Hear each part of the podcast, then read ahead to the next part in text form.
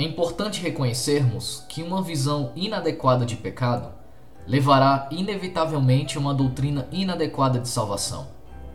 Enquanto negarmos a realidade do pecado, estaremos afastando a possibilidade de redenção. Reconhecer que somos pecadores significa admitir que existe um poder que nos domina e nos impede de ser o que Deus quer que sejamos. Quanto mais grave nossa concepção de pecado, mais sobrenatural será a salvação de que necessitamos. Ao olharmos para a condição humana, percebemos um transtorno em sua existência, onde há história, há pecado. Os cristãos consideram Gênesis 3 o relato do pecado original humano. Mas nós temos outros textos reveladores sobre a condição da natureza humana. Portanto, da mesma forma como o pecado entrou no mundo por um homem, e pelo pecado a morte, assim também a morte veio a todos os homens porque todos pecaram. Romanos 5, verso 12. O coração é mais enganoso que qualquer outra coisa e sua doença é incurável. Quem é capaz de compreendê-lo? Jeremias 17, verso 9.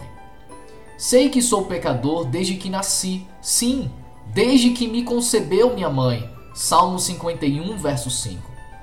O conceito de pecado original nos ajuda a compreender tanto a nós mesmos quanto ao mundo que nos rodeia, ainda que não consigamos entender plenamente como funciona a sua transmissão. A verdade é que ao nascer já estamos infectados por ele. Mas quais consequências para a vida humana percebemos no pecado original de Adão e Eva? Bem, a primeira consequência é religiosa. Adão e Eva tiveram medo de Deus e se esconderam de sua presença. Ainda hoje, muitos também se esconderam de Deus, com medo de sua presença ou por não compreendê-lo. A segunda consequência é a social. Eles tiveram um primeiro desentendimento. Adão culpou Eva por seu erro. Observamos que desde esse momento a vida humana é repleta de desencontros e dissoluções. A terceira e última consequência é no âmbito pessoal. Eva teve dificuldade de reconhecer o seu erro e culpou a serpente, ou seja, o dragão. E como é comum essa atitude em nossos dias? Você já culpou alguém por um erro que cometeu? Pois é. Hoje muitas vezes temos a mesma atitude. Pecado é amor direcionado para as coisas erradas, é colocar qualquer coisa no lugar de Deus. O pecado de Eva não começou quando ela tomou o fruto e comeu, mas quando ela desprezou a palavra de Deus. Existem apenas duas maneiras de se relacionar com Deus. Podemos dizer sim à sua vontade ou dizer não. Não dispomos de outra opção. Dizer sim a Deus é um chamado para um relacionamento de fé. Dizer não é desprezar a solução divina para as nossas mazelas e desencontros. Devemos lembrar que tentação não é pecado.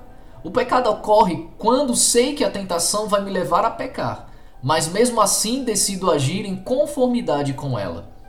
É por isso que Tiago disse: portanto, submetam-se a Deus, resistam ao diabo, o dragão, e ele fugirá de vocês. Tiago 4:7. O nosso lema deve ser resistir.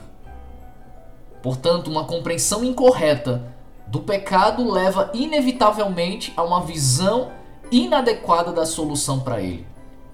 Se a pessoa não, não perceber como é grave a enfermidade que lhe acomete a alma, irá se acostumar com soluções falsas, imperfeitas e momentâneas.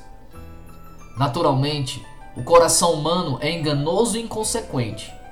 Mas será que há uma solução para esse contágio? No próximo episódio, vamos iniciar a busca para tentar responder essa pergunta.